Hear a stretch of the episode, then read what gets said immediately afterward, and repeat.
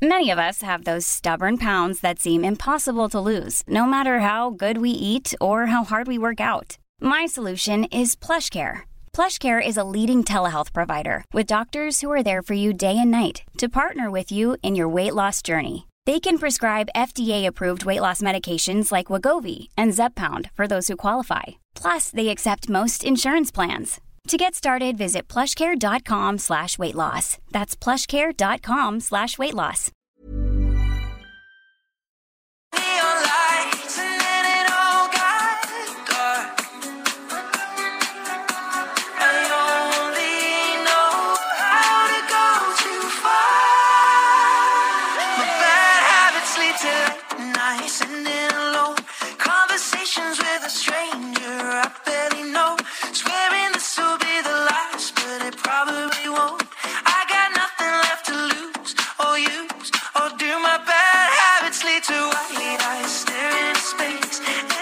Músico, es eh, cantante británico, desde muy pequeño comenzó a cantar en la iglesia a la que asistía y bueno, también aprendió a tocar la guitarra. A los eh, 16 años abandonó la escuela, la escuela secundaria y se trasladó a Londres para proseguir una carrera artística. Después de publicar un EP de forma independiente a principios del 2011, captó la atención de Elton John, quien lo puso en contacto con una disquera y firmó un acuerdo de grabación. Es Edward Christopher Sheeran, mejor conocido como Ed Sheeran. Esto que estamos escuchando, de, eh, o más bien antes, el sencillo Thinking Out Loud, le valió la, los premios Canción del Año y también Mejor Interpretación Vocal Pop Solista en la edición 58 de los premios Grammy. Y lo que estamos escuchando ahora sí es Bad Habits, lanzada el 25 de junio del 2021 como sencillo principal de su próximo quinto álbum de estudio. Y es que esta mañana estamos escuchando y esta semana estamos escuchando también las canciones más votadas hasta el momento de este mes de agosto. Todo esto de acuerdo al portal topmusic.com. A nombre de Mario Maldonado, titular de este espacio, le damos la bienvenida. Mi nombre es Jesús Espinosa. Bitácora de negocios, son las 6 de la mañana con 5 minutos. Lo invitamos a que se quede con nosotros de aquí hasta las 6.55 de la mañana. Ten- tenemos, como todos los días, información importante de las finanzas, los negocios y la economía. En este jueves, jueves 12 de agosto del 2021, como cada jueves, le vamos a tener la participación y colaboración de nuestro compañero Gerardo Flores, economista especializado en el análisis de políticas públicas. Vamos a platicar un poco sobre esto que dijo el subgobernador del Banco de México, Gerardo Esquivel, que no se puede pagar deuda con activos del Fondo Monetario Internacional, algo que ayer por la mañana mencionó el presidente Andrés Manuel López Obrador. Ya le vamos a dar todos los detalles y vamos a, desgl- a desglosar este tema con Gerardo Flores. También esta mañana le vamos a presentar una entrevista con Ramsés eh, Pech. Él es analista en energía sobre que Estados Unidos ayer pidió a la OPEP y también a sus aliados aumentar la producción para combatir el alza de la gasolina. Y ya está arribando también a esta cabina de El Heraldo Radio Roberto Aguilar, nuestro especialista en economía y mercados, para platicar también de otros temas importantes. Hoy habrá, por supuesto, también eh, información que va a salir del Banco de México. Ya la estaremos platicando con, con Roberto Aguilar, que ya está en este momento aquí con nosotros. Roberto Aguilar, ¿cómo estás? Muy buenos días y bienvenido tempranito. ¿Qué tal Jesús? Me da mucho gusto saludarte a ti y a todos nuestros amigos. Sí, hoy se espera la decisión de política monetaria, prácticamente descontado que va a volver a subir la tasa de referencia. Y luego vamos a verlo también desde el punto de vista de lo que sucede en otros países, Brasil, por el caso que ha sido también uno de los competidores o uno de los países que se comparan con México en la región, que también tiene un, eh, una tendencia ya muy definida del incremento de tasas. Vamos a ver qué sucede y cuáles son las repercusiones al respecto, Jesús. Y también el tema de los gaseros, lo vamos a platicar un poquito más adelante porque ayer hubo mucho movimiento con este gremio, también hubo manifestaciones en el Zócalo, Eh, están dando prácticamente un ultimátum al gobierno del presidente Andrés Manuel López Obrador, se reunieron con el gobierno federal para dialogar sobre el conflicto, sobre los precios, sobre el tope de precios. Y bueno, los repartidores también entregaron una copia del pliego petitorio que dieron a la Secretaría de Energía, también a la Comisión Reguladora de Energía y a Petróleos Mexicanos. Así que más adelante le vamos a estar comentando este asunto de los gaseros. Y también hubo información que surgió ayer en una conferencia virtual por parte de la Secretaria de Economía, Tatiana Cloutier. Así que lo invitamos a que se quede con nosotros. Tenemos mucha información, son las seis de la mañana con ocho minutos y comenzamos como siempre con un resumen de noticias de lo más importante en economía, finanzas y negocios.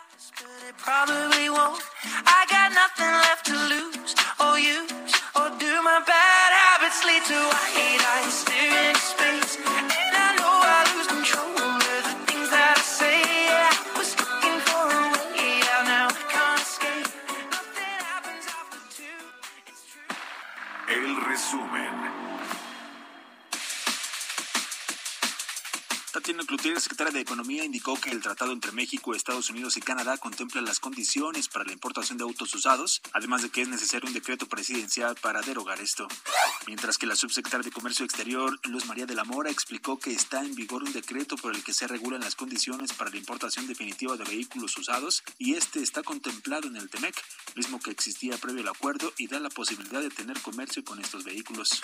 Ante las persistentes presiones inflacionarias que registra el país, analistas anticipan más aumentos en la tasa de interés del Banco de México en lo que resta del año. Hoy jueves, la Junta de Gobierno del Banco Central dará a conocer su decisión de política monetaria. De los 28 grupos de especialistas que participaron en la encuesta Citibanamex de expectativas, 27 prevén que va a incrementar el llamado precio del dinero en 25 puntos base, con lo cual la tasa va a subir de 4.25 a 4.50%.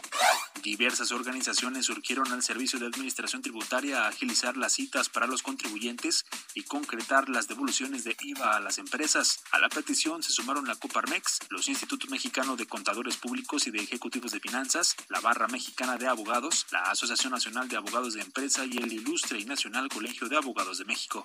Los retiros de las AFORES a causa del desempleo se concentraron en los trabajadores del sector servicios, uno de los más afectados por la pandemia del COVID-19 en el primer semestre de este 2021. 57.6% de las operaciones se realizaron por personas que elaboraron en una rama económica, de acuerdo a la información información proporcionada por la Comisión Nacional del Sistema de Ahorro para el Retiro. Con más de 11 millones de pólizas de gastos médicos colocadas, la Asociación Mexicana de Instituciones de Seguros reportó un incremento de 8.6% en la contratación de este servicio en México el año pasado, aunque el universo total apenas cubre el 9% de la población mexicana, esto ante el impacto que ha tenido en el país la pandemia por el coronavirus.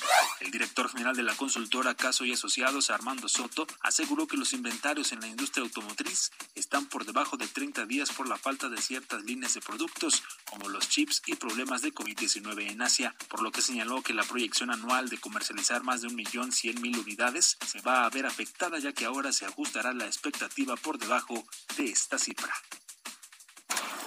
Bitácora de negocios en El Heraldo Radio. Bueno, ya le decíamos, le comentábamos aquí, eh, ayer surgió información por parte de la Secretaría de Energía, la secretaria Tatiana Cloutier aseguró este miércoles que nuestro país no necesita que le digan qué hacer para cumplir con los acuerdos internacionales también signados en temas de derechos laborales. Y es que le hace referencia a los conflictos laborales recientes en el marco del tratado entre México, Estados Unidos y Canadá, en el famoso TEMEC, pues la titular de la dependencia aseguró que se trabajó de cerca con la Secretaría del Trabajo y también eh, eh, la secretaria eh, no permitirá, así lo dijo, que se pongan en la mesa temas que iniciaron antes de la entrada en vigor de este tratado. Y en otros temas también, Tatiana Cloutier sobre los pronósticos de crecimiento para la economía de México, consideró que podría crecer por debajo de un 6.3% durante este año, afectada por supuesto también por la tercera ola de COVID-19 que azota al país y aunque aclaró que la expansión del PIB mexicano sería mayor a 5.5%. Estos son los pronósticos de Tatiana Cloutier y también con la presencia de la tercera ola la Secretaría de Economía ajustó su previsión de crecimiento económico para México en 5.5% para este año, luego de que los organismos internacionales habían proyectado que podría llegar hasta 6.3% del PIB. 6.12. Economía y mercados.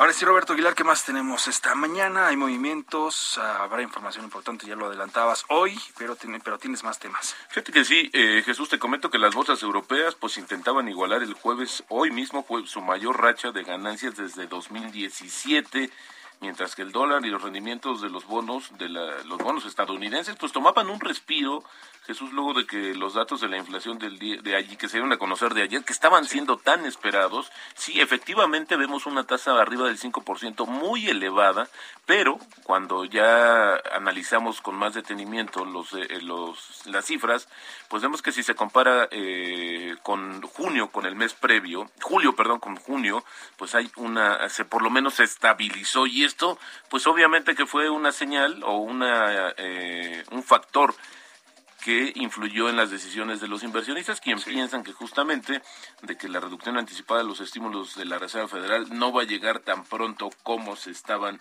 imaginando. Sin embargo, fíjate que lo que sí, eh, los que están sufriendo son las bolsas de Asia, eh, y es que ayer, hoy más bien para nosotros, China, eh, después de que los medios de comunicación estatales informaran que las compañías de seguros online se verían sometidas a un escrutinio regulatorio más estricto.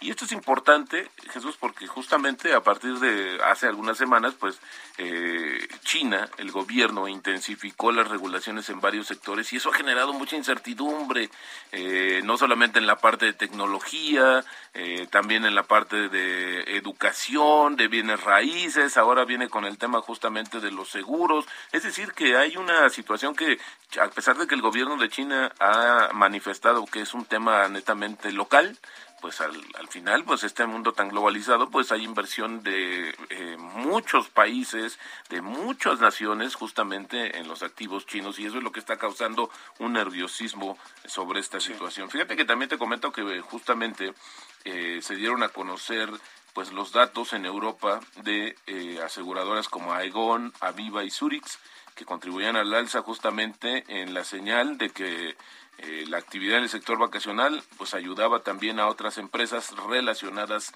con el sector. Y fíjate que lo que sí también fue un dato interesante, que ahorita lo vamos a contrastar con lo que está sucediendo, es que la economía británica creció en junio 1% y esto es más de lo que se había anticipado. El sector de los servicios de alimentos y bebidas se disparó casi 10%, pues en una economía pues que está en el tema de la reapertura, el Día de la Libertad, te acordarás este, de Boris Johnson cuando el primer ministro de, empezó a relajar estas medidas que, claro, después trajeron consigo pues un incremento importante en los contagios. Sin embargo, en términos importantes, en términos del crecimiento, en términos del comportamiento, pues estuvo mejor y así ya tenemos una tasa de 4.8% en el segundo trimestre para la economía británica. Así es como están eh, eh, dando la vuelta justamente la información relacionada con los mercados. Y otra parte, eh, mi estimado Jesús, fíjate que en los últimos días hemos visto muchos temas relacionados, noticias relacionadas con el petróleo y eso le ha metido mucha volatilidad también al hidrocarburo. Y hoy, eh, fíjate que importante porque ayer eh, alcanzamos a comentar que justamente Estados Unidos, el gobierno, iba a pedir a la OPEP que incrementaran la producción para que con ello disminuyera el precio porque están lidiando también con una inflación muy fuerte, sobre todo por el tema de los hidrocarburos.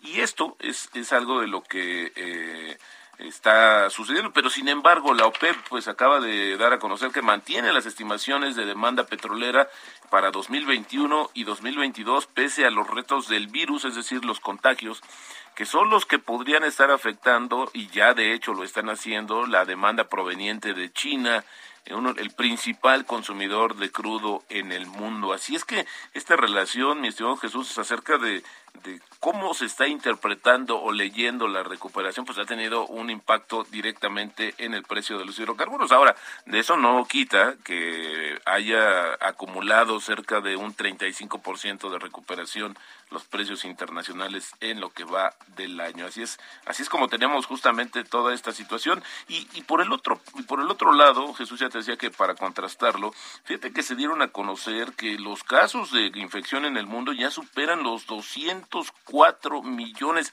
Está creciendo de manera muy rápida. Yo me atrevería a decir, mi estimado Jesús, prácticamente en eh, cerca de un millón de contagios diarios. Está siendo muy elevado. Ayer hubo información acerca de este, bueno, de Delta, que es la variante que es la responsable de cerca del 80% de los contagios, pero ¿qué crees que también ayer se dieron a conocer algunos datos sobre Lambada? Lambada que es otra, otra de las variantes y que se le puso así el nombre, se le conoce así porque se descubrió de este lado específicamente hay varios eh, científicos de Centroamérica y Brasil que están en esta en estas eh, eh, investigaciones y que lo han detectado, pero lo más importante, mi estimado Jesús, es que ayer también se comentó en que en Estados Unidos ya empezó a reportar casos de esta variante. Así es que se nos está complicando por una parte y esto es lo que lo que hace o lo que envía señales contradictorias diría yo a los inversionistas y bueno, pues no sabrán si comprar, si salir, sin mantener, eso es, es un tema que la verdad es importante, por eso los mercados se han vuelto mucho más sensibles a todos los temas de la información económica. Pues, ayer fue la inflación, luego qué va a seguir, eh, en fin, hay una sucesión de eh, información que tienen que estar eh, pues administrando y sobre todo tratando de interpretar para ver si viene o no pronto justamente el cambio de la política monetaria. Y mira, hoy una nota del Financial Times adelantaba que, de acuerdo con sus fuentes, el, el inicio del retiro del apoyo monetario estaría dándose en Estados Unidos, estaría dándose a finales de este mismo año. Ya lo veremos, mi estimado Jesús, porque sí es un tema que de verdad está eh, limitando justamente el dónde se va a apuntar la economía eh, internacional y con ello pues el resto de los países. Creo que es importante verlo desde este contexto. Ya en el plano local, pues ya lo comentabas, está prácticamente descontado que haya un tema, eh, que haya un incremento en la tasa de referencia en, eh, en, México, pero sin embargo, fíjate Jesús, que hoy ya, o en las últimas horas, ya el tema, aunque ya esa decisión ya se tomó ayer, pero la discusión no era si iba o no a subir, sino que podría subir un poco más. Algunos anticipaban que fuera medio punto porcentual. A la una vamos a saber exactamente qué fue lo sucedió, lo que sucedió y sobre todo decirte que esto sí tiene un impacto a nivel de los consumidores, porque estas tasas de referencia pues iban a incidir en el costo de los créditos en México. Así es que no solamente para las empresas, sino también para los ciudadanos. Y el tipo de cambio, mi estimado Jesús, fíjate que ayer eh, muy presionado antes del dato de la inflación, llegó a tocar el 2016. Ahora está cotizando en 19.88. Como te decía, esta interpretación de que los datos podrían no acelerar el, cambio de, de, dirección de la política monetaria en Estados Unidos, pues ayudaron a calmar los mercados, pero sobre todo el dólar, que ya estaba marcando los niveles más altos en los últimos tres meses, Jesús. Así es como está sucediendo. Y ya además sumaría, mi estimado Jesús, que estamos pues como con toda la información que aparece en los medios sobre sobre Messi, ¿no? O sea, hablamos sobre el tema de toda la semana, de todo el mes, y no sé, y lo que se venga. Pero fíjate, eh, mi estimado Jesús, que de acuerdo con una nota de la agencia Reuters, dice que el paquete financiero que va a recibir o que acordó Lionel Messi en su fichaje con el club francés Paris Saint-Germain incluye el pago en criptodivisas del club se llaman fan tokens. Esto lo dijo justamente una fuente cercana al asunto. Como si es una nota que proviene de la agencia Reuters. El argentino Messi dejó el Barcelona español y firmó el martes, como ya sabemos prácticamente todos, firmó un contrato por dos años con este equipo galo con opción a un tercero. Y bueno, pues eh, lo interesante es que el Paris Saint Germain pues no, no ha respondido respecto a los comentarios o a la solicitud de comentarios sobre este tema. Así es que Messi también le entra al tema de las criptodivisas como parte de su sueldo y esto mi estimado Jesús, pues sí tendrá una implicación porque hoy el problema de las criptodivisas es que sean de una aceptación más generalizada. Si este jugador está aceptando también dentro de su sueldo, bueno, pues eso quiere decir que hay una tendencia clara a que esto se va a ampliar y esto podría ser un, un detonante justamente, o ayudar, más que detonante, yo creo ayudar justamente eh, a que se estas criptomonedas que han tenido como eh, también en algunos países las promueven, en otras las están limitando, es decir, todavía no está muy claro su destino, pero al final del día hay una fuerza que está empujando, pero de manera impresionante, a que esto se haga generalizado y que cada vez más empresas y, eh, y transacciones se hagan justamente en estas criptomonedas son, son muchos los números que se manejan ahí. estaba viendo, por ejemplo, que, mencionaste a, a, Messi, pues estaba buscando algo más terrenal para nosotros, cuánto cuesta, por ejemplo, un jersey de Messi que se están vendiendo ya por todos lados y que aparte también el jugador argentino va a recibir algún porcentaje de la venta de playeras. Y bueno, si a usted le interesa, mire, por ejemplo, la de niño, 113 dólares, que son 2.700, eh, 2.270 pesos aproximadamente. Este, no, esta es la de dama, esta es la de dama, 2.270. La de niño cuesta un poquito, un poquito menos, que son por ahí alrededor de 98 o 151 dólares. Y la de caballero, 188 dólares, 3.776. Ahora, es importante decir que esas playeras son las de los seguidores, ¿no? Exacto, porque las originales, originales que ocupan los jugadores, esas cuestan todavía más. Sí, estaba comentando, estaba, me, estaban comentando que entre 800 y 1000 dólares, que ha subido de manera impresionante, y creo que al final del día la apuesta de este club viene por esa parte, ¿no? Este, hoy con una limitación también del, de los accesos a los partidos en vivo, los derechos de transmisión ya negociados, pues ahí viene una parte importante y creo que eh, más bien eh, también es destacado que en el paquete financiero de este astro del fútbol, pues incluyó justamente un porcentaje sobre las ventas del merchandising, que cada vez está siendo una situación. imagínate todos los detalles que vendrán en ese, en ese contrato. Exacto. No, no, sé, no sé, los, los aficionados del Barcelona, cómo se sienten en este momento, me incluyo, soy aficionado del Barcelona, pero me da gusto por, por el jugador y, y, lo que está apostando ya, en, en, hablando de, temas deportivos, lo que está lo que está apostando el Paris Saint Germain es la Champions, porque en la Liga Francesa eh, me parece que la va a robar, aunque la temporada pasada no la ganó, pero ahora con, con este tridente que se le llama, ¿no? Mbappé, Neymar y, Messi, creo que la, la, liga francesa se la van a llevar eh, este sí o sí, y en la Champions ya veremos, porque ahí están los ingleses y ahí están los, los alemanes. Ahora, yo ya si ganan o no, creo que es, es lo de menos. Es lo de menos, Menos tenemos ya un pretexto más para viajar a Francia, a París. Porque viene la parte de los patrocinios, que son bastante altos y que esto ha permitido justamente financiar estas adquisiciones. ese es otro tema que a ver si luego también lo platicamos, el llamado fair play de las de los, de los de los sueldos y de los de los topes salariales de los jugadores. Sí, bueno, que tuvo que ver con la crisis que tuvieron que ajustarse, pero bueno, ya platicaremos sobre ese tema el día de mañana, mi estimado Jesús. Bueno, vamos a hacer una pausa, regresamos, tenemos más, son las seis con veinticinco minutos de la mañana.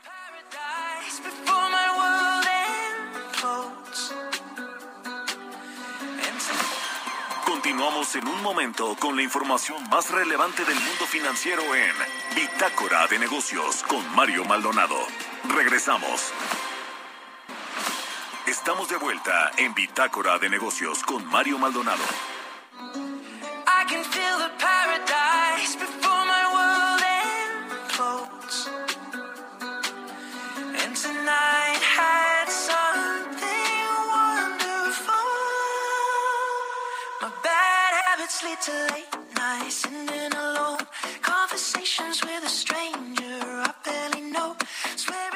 Seis de la mañana con 30 minutos, estamos de vuelta en este, en este jueves, jueves 12 de agosto de 2021, bitácora de negocios. Y bueno, eh, me encontré una nota muy interesante, Robert. Ayer estaba, ayer que estábamos ahí revisando los portales, la información con la que íbamos a, a presentarle esta mañana, me encontré con una nota muy interesante en, en este de Forbes que habla sobre, sobre la NASA. ¿Te imaginas cómo sería una vida en, la, en, Marte? ¿Cómo sería vivir en Marte? Pues fíjate, Jesús, que esto ha sido, pues yo diría que una obsesión de la humanidad conquistar los planetas, ¿no? Esto lo hemos visto. Sí yo, me imagino, o sea, no, no, no, lo, no me imagino, sí creo que es una obsesión que ha tomado, que de repente sube y baja, porque esto tiene que ver con un tema presupuestario. Pero fíjate que cuando hablamos de Marte, ya se habían hecho intentos, por ejemplo, en los desiertos, grandes desiertos de Arizona, en, en Estados Unidos, de simular justamente eh, este ambiente, esta huella o este esta imagen inhóspita de, ciertos este planetas como el caso de Marte pero creo que ahora está mucho más cerca. Ahora yo creo que esta esta nota que que, me que comentas eh, tiene que ver mucho y se alinea mucho eh, mi estimado Jesús con estas apuestas de los empresarios más acaudalados en el mundo, ya les quedó chico el mundo, literal. Hoy están buscando oportunidades más Hace unas semanas estábamos hablando y fuimos testigos de los viajes al espacio, Exacto. de los multimillonarios, etcétera. Y, y lo que decías, ¿no? Si, si- si se ha vuelto una obsesión, también ha habido muchas críticas que, que, que todo el presupuesto y el dinero que se gasta en hacer esos viajes, que por qué no lo invierten o por qué no hacen algo por la humanidad en la propia tierra, ¿no? Pero si pensamos a futuro, pues no sé qué vaya a pasar después con el planeta Tierra y si vaya a ser necesario hacer esos viajes. Y estamos hablando de muchos años, por supuesto, ¿no? Pero ahí está el debate en Exacto. donde eh, para qué ir al, eh, al espacio, para qué ir a la Luna, para qué ir a Marte, ¿no? Sí, fíjate, me comentaban, un, eh, yo creo muy interesante porque decían, eh, estamos eh, invirtiendo millones, la- el mundo está invirtiendo millones, billones de dólares para saber si hay agua en Marte y acá tenemos casi mil millones de personas sin acceso al agua potable en el mundo. ¿no? Pues O sea, sí. es- estas, Ah, este estas divergencias, que- ¿no? que Es el decía, debate. ¿no? Ahora, también es importante comentar que todo lo que se vaya haciendo, Señor Jesús, toda esta situación de, de los viajes han servido para probar muchas cosas que hoy eh, podrían resolver algunos problemas de la humanidad. Eso también creo que no es nada más un tema de ir, presumir, de viajar y de ver el mundo y no, no, no, es el, es un tema también de desarrollo tecnológico Claro. y de innovación que creo que vale la pena reflexionar. Y ahora que lo comentabas, pues justamente la agencia estadounidense NASA está buscando interesados, yo quiero ir, en participar como miembros de la tripulación en la primera misión de un año de aislamiento en un hábitat que simulará la vida en Marte y esto va a suceder en el otoño del 2022, así es que todavía tenemos chance, mi estimado Jesús, para Sí. prepararnos y con- como preparación para los desafíos de la vida real en futuras misiones a Marte o incluso la Luna, la NASA prevé estudiar cómo responden las personas altamente motivadas bajo el rigor de una simulación terrestre de larga duración. Esto también me recuerda mucho a algunas películas, mi estimado Jesús, Sí, películas y series es lo que te voy a no, comentar. que, ¿no? que hacen, eh, emulan justamente que estás abandonado en un, en un planeta desconocido y con todo lo que implica. Creo que es importante verlo. Me- sí, sí, también cuando me comentabas de la nota, creo que es, sigue siendo eh, parte de esta conquista, que yo diría que obsesiva Sí, meta sí, sí. de conquistar. Mira, si, si el- entramos en el perfil, de hecho, ¿eh? si nos queremos postular, mire, la NASA está buscando ciudadanos y no, aquí ya no, estadounidenses. Ciudadanos estadounidenses que sean saludables y motivados, eso sí, saludables y motivados sí somos, y bueno, incluso residentes permanentes que no sean fumadores y tengan entre 30 y 55. Sí, le- sí entramos en, el rango, Roberto. Así que bueno, pues ahí está, ahí está esta información que me encontré en Forbes, interesante, y se la queríamos, se la queríamos compartir. Y en otros, en otros eh, eh, temas más terrenales, o regresando a nuestro país, Roberto, hablábamos también al principio sobre los gaseros, el gremio de gaseros que ayer se dieron manifestaciones, hubo diálogo con el gobierno federal, pero también hubo un ultimátum que están, que está haciendo el gremio, y es que los repartidores de gas y el gobierno federal sostuvieron esta reunión en la tarde, en la tarde de ayer, en donde acordaron dar respuesta a sus preocupaciones en 24 horas. O sea que hoy por la tarde tendrá que haber alguna respuesta por parte del gobierno. Esto para evitar otro paro de labores que, que así lo, lo estuvieron manifestando. Integrantes del gremio gasero nacional confirmaron que la reunión se suscitó por la tarde de ayer con representantes de la Secretaría de Gobernación y también con el gobierno de la Ciudad de México. En esta reunión, eh, repartidores entregaron una copia del pliego petitorio que dieron a la Secretaría de Energía y también a la Comisión Reguladora de Energía incluso a Pemex. En este documento, bueno, los, los gaseros hacen un llamado a las autoridades para instalar mesas de trabajo a fin de iniciar negociaciones con el objetivo de lograr también acuerdos que le permitan mantener sus, sus operaciones y los, gasor, eh, los gaseros están eh, o buscan más bien tratar tres asuntos, que es el primero es establecer una metodología de precios que beneficie a las familias, a, la, a las empresas y también al Estado mexicano. También piden que las empresas obtengan respuesta a los trámites solicitados en materia de permisos, ya que pues existe un rezago de esto ante las autoridades y también eh, dicen que es necesario analizar y revisar los costos de toda la cadena de suministro del gas LP. Esto con el fin, por supuesto, de proporcionar un desarrollo armónico por llamarlo de alguna manera, en beneficio de todos los participantes del sector. Y bueno, también los gaseros protestan eh, o protestaron porque los precios fijados por la CRE, por la Comisión Reguladora de Energía, redujeron sus márgenes de ganancias a tan solo 50 centavos por litro, lo que resulta pues, insuficiente para que el gremio continúe trabajando. Y vamos a escuchar precisamente a José Adrián Rodríguez, él es el vocero del gremio gasero nacional, en donde aquí, aquí se pronuncian y se manifiestan de que si no tienen respuesta en las 24 horas, van a regresar a este paro de labores. Ellos siguen con un margen de utilidad, nosotros seguimos con un margen en contra. No tenemos el corazón para decirle a nuestra gente que mañana está despedida, pero ya no aguantamos más. O hay una solución o suspendemos nuestras actividades. Los compañeros han mantenido la civilidad, pero no podemos garantizar que eso continúe al no ser escuchados. Ahí está el vocero, José Adrián Rodríguez, vocero del gremio en Gasero Nacional. Vamos a ver qué es lo que sucede hoy. Hoy se cumplirán las 24 horas por la tarde y a ver qué respuesta les da, les da el gobierno. Fíjate que desde un principio, eh, mi estimado Jesús, no, no, había, no se había incluido en esta ecuación del gas LP que ha estado tan polémico en los últimos días. Eh, pues este tema de los de quienes son los distribuidores y quienes son el eslabón final para llegar al domicilio y surtir el gas. Ahora, esto es importante porque desde el punto de vista económico de las distribuidoras de gas, hay zonas que no les conviene, económicamente no les conviene, porque justamente la demanda no es tan alta y entonces ahí es donde aparece este gremio de distribuidores que lo que hacen es revender, o sea, porque eso es lo que hacen, el gas que obtienen de las distribuidoras a través, uno, de los cilindros o dos, a través de un tanque mayor para surtir los tanques estacionarios. Así es que esto ya lo hemos vivido, también creo que es importante comentarlo, no es la primera vez que se dan a conocer o que se quiere buscar una regularización del mercado a través de los precios tope, pero yo lo decía, o sea, los precios tope o los precios que aparecían solo estaban eh, de adorno porque en realidad ni se cumplían y ahí no se respetaban, sí. Y ahí lo que estabas provocando, Jesús, era justamente que hubiera mucho más incidentes, que te dieran menos, o sea, que te vendieran los tanques con menos litros y kilos de lo que decía, que se eh, te dijeran que había un costo de servicio para aplicarlo, que se volaban, literal, se robaban las válvulas, eh, las llaves de los taxis, todo eso representaba, pues te la volvían a vender y eso pues representaba... Pues eso es lo que también eh, pues, le está molestando. Pues sí, un abuso, honestamente un abuso en ese sentido, que ahora sí hay que incluir esta parte en la ecuación y hay que ver de qué manera se puede llegar a una solución, pero creo que si no se hacen eficientes y buscan otras alternativas,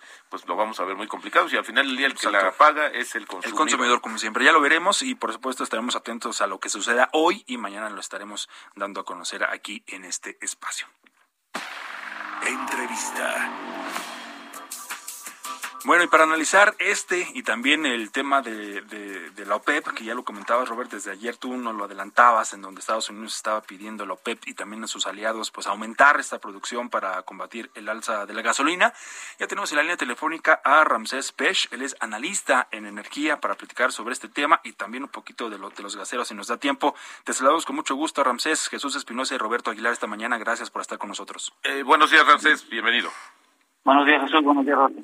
Oye, pues fíjate que uno de los temas que comentábamos, que justamente el petróleo en los últimos días se ha metido, se ha eh, visto todavía más involucrado en temas de volatilidad porque estas decisiones de la OPEP, estas cuestiones de la inflación, estas expectativas que hay y que hoy pues están determinadas de esta tercera, cuarta ola que pudiera eh, repercutir en la, en la demanda del hidrocarburo, pues están haciendo un tema mucho más complejo, ¿no? Sí, y, y está afectando directamente a Estados Unidos. Recordemos que Estados Unidos depende mucho del precio del barril debido a que todas sus refinerías que hacen a ciertas importaciones y lo que toman de la producción de crudos ligeros en las formaciones de, de Shell eh, están influyendo mucho en el precio del, del, del, galón de la gasolina. Un dato que te comento, en diciembre de la, de, del año pasado, en diciembre 6, estaba más o menos en 2.15 dólares el galón y hoy, en esta última semana de cierre, está por arriba de los 3.15 dólares. Es decir, ha subido un dólar en menos de seis meses y esto está repercutiendo directamente en la inflación. Es por eso que vemos las cartas que se están enviando a, a los sistemas de control de Estados Unidos para que evalúen, primero que no exista una por parte del mercado y los que venden los combustibles, un incremento de los precios no acorde a lo que se viene con los costos que tienen revisado por parte de Estados Unidos. Y a nivel político y diploma y vamos a llamar una diplomacia con, la, con los PEP más, es que tienen que aumentar una mayor cantidad de la producción con el sentido de mantener los precios entre un rango entre los 65 y 70 dólares que ya han observado que eso podría ayudar a controlar la inflación de Estados Unidos. Ahora, todavía otro elemento que se suma a esto y que me llamó mucho la atención, debo confesarlo, este estudio, este reporte que dio a conocer justamente la ONU sobre el tema climático, que tuvo una incidencia también, contribuyó a la baja del precio del petróleo, que luego se recuperó, pero bueno, al final del día también como que se está enfrentando y yo creo que esto, esta coyuntura pandémica y pospandémica nos está haciendo también reflexionar sobre este sistema, sobre este sector tan importante que es el del petróleo, porque uno, pues ya estas metas que se han fijado para 2030, por lo, por, lo pronto, este, o por lo menos por los fabricantes de, auto, de automotrices, incluso ahora Estados Unidos el 2050 con los eh, aviones comerciales, pues se oye muy bien, pero al final del día todavía hay una cantidad muy grande de petróleo y hay países que por supuesto no van a ceder absolutamente porque eso significaría pues dejar de aprovechar aprovechar ese activo. ¿Cómo, conciliar, cómo conciliar ambas visiones? Bueno, lo primero que determinar que el presente hoy en día depende mucho de la industria de hidrocarburos, eh, de toda la producción que se tiene hoy en el mundo, casi el 80% al 85 va a refinación para sacar los tres principales productos, que es gasolina, diésel y turbocina, como bien lo comenta. Y en el futuro lo que vamos a ver es que eh, creo que estamos teniendo una confusión sobre el, la industria de hidrocarburos con la industria de la, generación de electricidad. Lo que se llama emisión cero se está refiriendo exclusivamente a la forma como produces tú la electricidad. Y eso lo estamos viendo en países en donde quieren reducir la cantidad de utilización del carbón y la van a sustituir por el gas natural. Lo estamos viendo ahorita en Estados Unidos en el último reporte, en donde eh, la mayor cantidad de generación de electricidad es a base del hidrocarburo gaseoso, que es con el gas natural. Y como bien lo comentas tú, va a estar muy complicado y va a depender cada una de las políticas. Ya lo estamos viendo en el Reino Unido, eh, que actualmente unas declaraciones un días atrás, que es muy complicado todavía hacer el cambio generacional, aunque está dentro de su política, y lo que están viendo muchos países es mejorar la calidad de los combustibles adicionando aditivos que puedan ayudar a tener un mayor rendimiento por los kilómetros recorridos. Y sobre el cambio generacional de carros eléctricos y lo famoso que se está utilizando del hidrógeno y todo lo demás, bueno, falta todavía hacer inversiones en cuanto a este tipo de tecnología, pero el futuro dependerá mucho de la cantidad del dinero y sobre todo de las políticas que se tengan en cada uno de los países. Y en México hay que dejarlo muy bien claro. En México dependemos mucho del dinero que se le pueda dar tanto a PEMIS como a la Comisión Federal de Electricidad si es que se les quiere ser como los garantes de la parte eléctrica, que es un error muy grande para hacer todo esto. Por supuesto, por supuesto. Oye, Ramsés, y, y, aprovechando el tema del gas LP, obviamente también derivado del incremento del hidrocarburo, pues refleja, se refleja en los subproductos. Pero ¿cómo lo vemos? Viene también una temporada donde probablemente haya mayor demanda por el tema climatológico. ¿Cuál es la expectativa que hay sobre los precios internacionales del gas? Porque esto al final está generando un gran problema en México, se quiere resolver, lo decíamos al inicio del programa, pero en la ecuación no se consideraron todos los elementos. Sí, y, dejarlo bien claro, a ver, somos importadores de electricidad, de gas natural, de combustibles y, y, ciertos productos de la parte de la petroquímica. O sea, somos un país de importación y cuando tú dices que eres un país de importación significa que no tienes el, la materia o los productos que necesitas para poder eh, tener una actividad eh, tanto comercial, industrial y lo demás.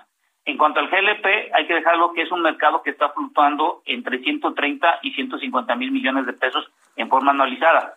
El problema que tiene, como bien lo comentaban ustedes al inicio, es el 80% de este negocio depende de la logística, porque solo existe, para así llamarlo, un ducto o un ramal principal que va de la zona sur sureste al centro occidente, y de ahí en fuera todo hay que moverlo por ruedas. ¿Cómo puedes bajar los costos del gas natural? Simplemente eh, con la directriz que acaba de dar la Secretaría de Energía y con lo que la CRE está dando de los precios en cada semana, debería sacarse en estos seis meses que va a durar esta directriz una estadística real de los costos de la logística en función de, los, de las variables que se estén dando en estos seis meses. Y de ahí se tendrá que determinar dar una mayor cantidad de permisos a plantas de distribución que acerquen al, al usuario final. El problema, como bien lo han comentado ustedes, entre más lejos esté, las, eh, los que tienen los permisos de planta de distribución menos quieren ir porque ya sus costos no son rentables. Claro, y, y al final, eh, insistimos, no es retórica, pues, pues, el consumidor sigue perdiendo en esta ecuación porque no se respetan estos precios, porque si de alguna otra manera los pueden fijar, pues ya buscarán los distribuidores eh, finales cómo hacerle para que no se les caiga su margen, y creo que esa es una situación. Eh, ahora, también una pregunta que creo que es este qué va a pasar cuando bajen no porque esto también es un tema que podría eh, cambiar literalmente esta política o esta incluso bajarle de, prioridad justamente el tema del gas LP en México bueno, eh, eso va a ser un poquito complicado. De acuerdo a lo que estamos revisando, el, el, gas licuado de petróleo, eh, las primeras dos semanas con esta nueva fórmula que se está utilizando, no he visto una reducción marginal de que podíamos tener de un 30, 40 o 50%. Estamos viendo eh, fluctuaciones que van desde más o menos eh, 10% hacia arriba o hacia abajo en ciertos estados. Y eso se va a mantener durante los seis meses. ¿Por qué? Porque bien lo comentas. Ahorita viene octubre a, enero, que es cuando en la parte centro-occidente de nuestro país bajan las temperaturas y la gente necesita una mayor cantidad para cocer sus alimentos y sobre todo para tener agua caliente. Entonces va a ser muy complicado que tú puedas observar una reducción tan gradual. Y la otra que si pretenden eh, bajar el precio del, del, gas a, venta público a 10 pesos, estamos hablando de un subsidio que puede fluctuar para los tan de, en kilogramos entre 10 a los 15 pesos. Esto más o menos sería un subsidio, si es que lo generalizan a toda la República, de alrededor de entre 140 hasta 200 mil millones de pesos, es más o menos lo que costaría la refinería de dos bocas, pero esto estamos hablando de un año el subsidio. La pregunta es, ya en septiembre eh, se pretende presentar el presupuesto en la Cámara de Diputados para su discusión. ¿Será que la Secretaría de Hacienda y Crédito Público tenga contemplado ya este subsidio para el 2022? Ahora que ya sabemos que ya no hay fondos para cualquier contingencia. Totalmente. Y yo diría que no. Mi estimado Rancés Pech, analista de energía, pues muchas gracias por tu participación en este día. Muy interesante y seguir de cerca este mercado petrolero, yo diría el mercado energético en general. Gracias, Ramsés. Muy buenos días. Gracias, que tengan buen día todos y cuídense, por favor. Políticas públicas y macroeconómicas.